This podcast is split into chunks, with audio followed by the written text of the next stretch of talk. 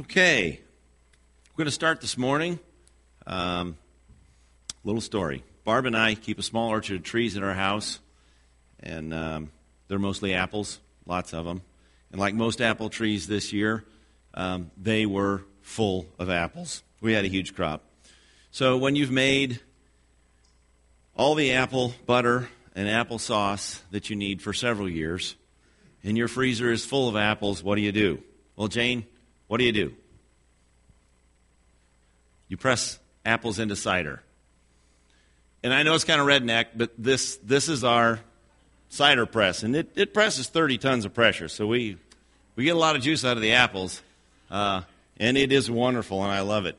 And we're planning on doing some more this afternoon.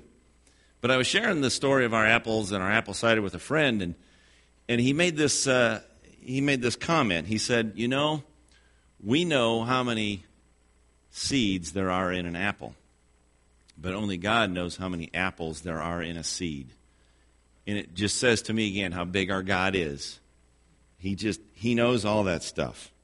So Okay, question for you. What's the best-selling book of all time? Great. No other book has been translated, copied, read, or probably burned as much as the Bible. Anyone know what number 2 is? It was written 350 years ago by a man in prison. That's kind of familiar. Uh, he was behind bars on and off for about 12 years, and his crime was preaching without the permission of the established church in England. Anybody know the book? Mayflower. Pilgrim's Progress. Now, I have not read, go ahead and show that, Jane. I have not read the, the long version of the book. Um, someday I might. I have here the a modern abridgment. The print's fairly uh, fairly big, 92 pages, no pictures. It's a short read, and I would encourage everyone to read it. So this morning I'm going to I'm going to use this little book as part of the message, and I'm going to read the first line to you here. A man clothed in rags and weighed down by a great burden on his back stood facing away from his own house. I'm not going to read any more of the book, but I'll give you just a, a brief synopsis of the story. The main character uh, reads the Bible, and he becomes loaded down by the acknowledgement of his sin. He sees that he is corrupt man and he is weighed down by the thought that this sin, this burden on his back, as you can see, he's carrying a great burden on his back. This, this burden will sink him to the depths of hell. So he leaves home in search for the remedy for the heavy load. As he goes, his name becomes Christian, and he meets many characters that give him direction. Some good, some bad. Some of the characters he meets are evangelist, obstinate, pliable, worldly wise wiseman, great heart, and more. As he travels, he comes to different places like the Slough of Despond, the city of destruction, and celestial city. And as he goes about, the great burden is lifted from his back, so he no longer has to carry the burden. But he continues on the journey seeking the celestial city.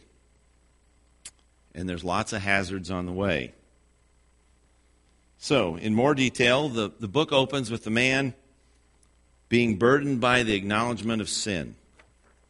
How do you think one would get the uh, burden of the acknowledgement of sin by reading the Bible? Well, maybe he opened it to Exodus chapter 20. What's in Exodus 20? It's those 10 rule things. It is not humanly possible for us to keep the 10 commandments. So, what the Ten Commandments tell us is that we are sinners. But what Scripture also tells us is we're not only sinners because of the bad and uh, the bad things we do, but also the good things that we fail to do. So we, we know from Scripture that we are sinful and we fall short of the glory of God. now, we as Christians recognize this, but not everyone does. There are those that feel little or no guilt uh, from the uh, wrong that they commit, and they have no burden that causes them to look for a remedy as Christian does. So as he, uh, as Christian continues to travel, um, the uh, the burden is lifted from his back, and this this is an allegory, a word picture, showing us what happens to us as Christians when we accept Christ. We no longer need to worry about that burden sinking us to hell. Christ has taken that burden from us, and we're free. Now, we no longer need to worry about going to hell, but we still have this life to live. So the Ten Commandments and, and the Bible in general take on a little different twist here. Instead of being the condemning book that we can read it to be, it becomes somewhat of a guidebook in how to live our lives as we seek the celestial city or, or heaven. Uh, a little uh, uh, picture here. If you are a little child and uh, you believed that disobeying your father would cause him to hate you, you would do everything you could to keep the rules of how to keep daddy happy. And then one day, your dad shares with you that, no, you don't have to keep the rules to keep me happy. I will love you no matter what you do. That is the great burden that is lifted from pilgrims back. And we're in the same boat. We recognize that we no longer have to be perfect. We don't have to keep the rules for God to love us. And thankfully, He loves us unconditionally for just what we are. So, as, as Christian travels the path, he just wants to get to Celestial City. He knows he's going to get there. We know we're going to get there. But he needs help to get there. So, what does he need, Jane? He needs MapQuest. Okay? You know that, that uh, the app that you can pull up that tells you anywhere you want to go? Um, it tells you what roads to take, where to turn, where to get fuel, most importantly, where's the next McDonald's? So this morning, concerning our trip to heaven, we're going to talk about some of the things that can happen on the way. Anyone going out of state for Thanksgiving? Where are you going, Stan? Woo! Where at? Where at in Indiana? Munster. Can you pull that up, Jane? Munster, Indiana, from Grace Bible Church. And we're going to see if MapQuest can tell us how to get there. Oh, gosh, we're really good there. We're on Keller Halls Drive. We're in good detail. I don't even know where Munster is. Where is Munster? and do you have relatives there? okay. Okay. Um, see, there you go. Boom. What could be easier? Is that how you're going, Stan? Okay. No, it is not. It is not? No, it is not. We go. Lisa. Okay. So, so MapQuest says this is the easiest way to go. Okay? And so often the Bible tells us this is the way to go. Stan, do you ever go off of this way to get there? yeah. There you the way you know. The way you know. And don't we all do that? We like the way we are and we don't want to change. So, we know the destination. Is there anything else you need to know about driving to Munster, Indiana? Okay. Who's ever gone to driver's ed? Almost all of us has gone to driver's ed. What did the instructor tell you? Keep your hands on 10 and 2. Avoid distractions. Keep your eyes on the road. What's the first thing the police officer asks when there's an accident? Was anyone on their cell phone? We get distracted. So as we drive from Grace Bible Church to Munster, it tells us where to go, but we have to take the responsibility to drive carefully and safely. So, we have recommendations from your driver's ed teacher, and then there's those laws speed limits, stop signs, seat belts, and even, if you go to England, which side of the road you're supposed to drive on. Uh, there, there are laws, but they are also good things to do to get you there safety, safely. Now, towns and counties don't put up stop signs just so they can wait for you to run the stop sign and then write you a ticket and collect money. And the highway patrolman doesn't just wait for you to go too fast so he can turn on his lights and chase you down. That's not why we have the laws. They are there for us so we can arrive safely. And as you go from Grace Bible Church to Munster, Indiana, you follow the laws and the rules, and you're going to get there safely. Now, if you speed and you get a ticket, you're still going to make it to Munster, Indiana. Just like heaven. We don't always follow the road that God would have us follow, but we're going to get to heaven even though we disobey. Now, last week uh, I had to go to South Bend, Indiana, which is up there somewhere, and uh, to help with a uh, installation of a milking robot.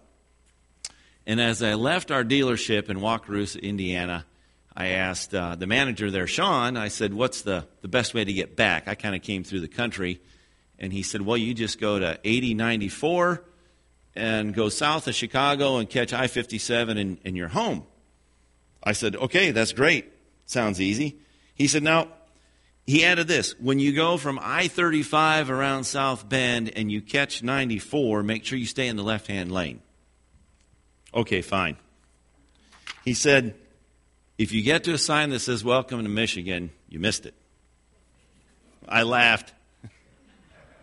I know exactly where the Michigan Welcome Center is. Um, I couldn't believe it. I did not pay close enough attention to Sean's instructions. Uh, has anyone else not listened to someone's advice? And this is a hard one. Cal related the story a couple weeks ago in Sunday school. Uh, he and Carolee uh, were going to go on a fishing trip, so they loaded up all the kids in the car. Cal hitched up the boat to the back of the car. Everything's ready to go. So they, they take off. And um, as Cal approaches 55 miles an hour, the boat seemed to sway a little bit.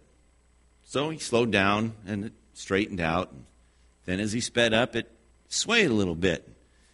And Cal relates that the boys are in the back seat of the car going, Dad, you loaded the boat trailer wrong. You put too much weight in the back. You needed more in the front. Cal says, No, it'll be fine. It'll be fine. So it, Cal says it, it took about 100 miles. And he stopped and took some weight from the back of the boat and put it in the front of the trailer. And the rest of the trip was smooth. Uh, Cal lived in denial for about 100 miles. Um, and his young boys uh, were the wise ones uh, for just a little while. Uh, but he did not listen to good advice. Uh, there are road, hazards on trips and on the way to heaven. Uh, it's dark, you're driving down the road, and that thing ahead looks pretty small and harmless. And there's nothing like the smell of fresh skunk to remind you of a bad breaking decision. Uh, so these are all examples of choices that we can make while we're driving from point A to point B. I didn't listen to Sean, I didn't pay attention. Cal heard the right advice, it just took him a while to take it. And we see things on the road that we know could be a problem, and we just ignore it and roar ahead. So, we've all done this. We've all ignored the advice and even example of other people. The question is have you looked for truth and are you adjusting your course? In the Pilgrim's Progress, the author tells us the story of a man named Christian and his journey to Celestial City and the trials and the triumphs along the way. And just as MapQuest can tell us how to get to Munster, Indiana, the Bible tells us how to get to heaven on the smoothest road. Now, there are rules in this book, but this is not a rule book. This is a book that tells the story that God gave us of his redemptive work in Jesus Christ. Read it, understand it, and believe it. And know that God loves us enough to send his son to die and he loves us so much that he gave us the guidebook that's going to help us on that journey. So, would you stand with me for a blessing?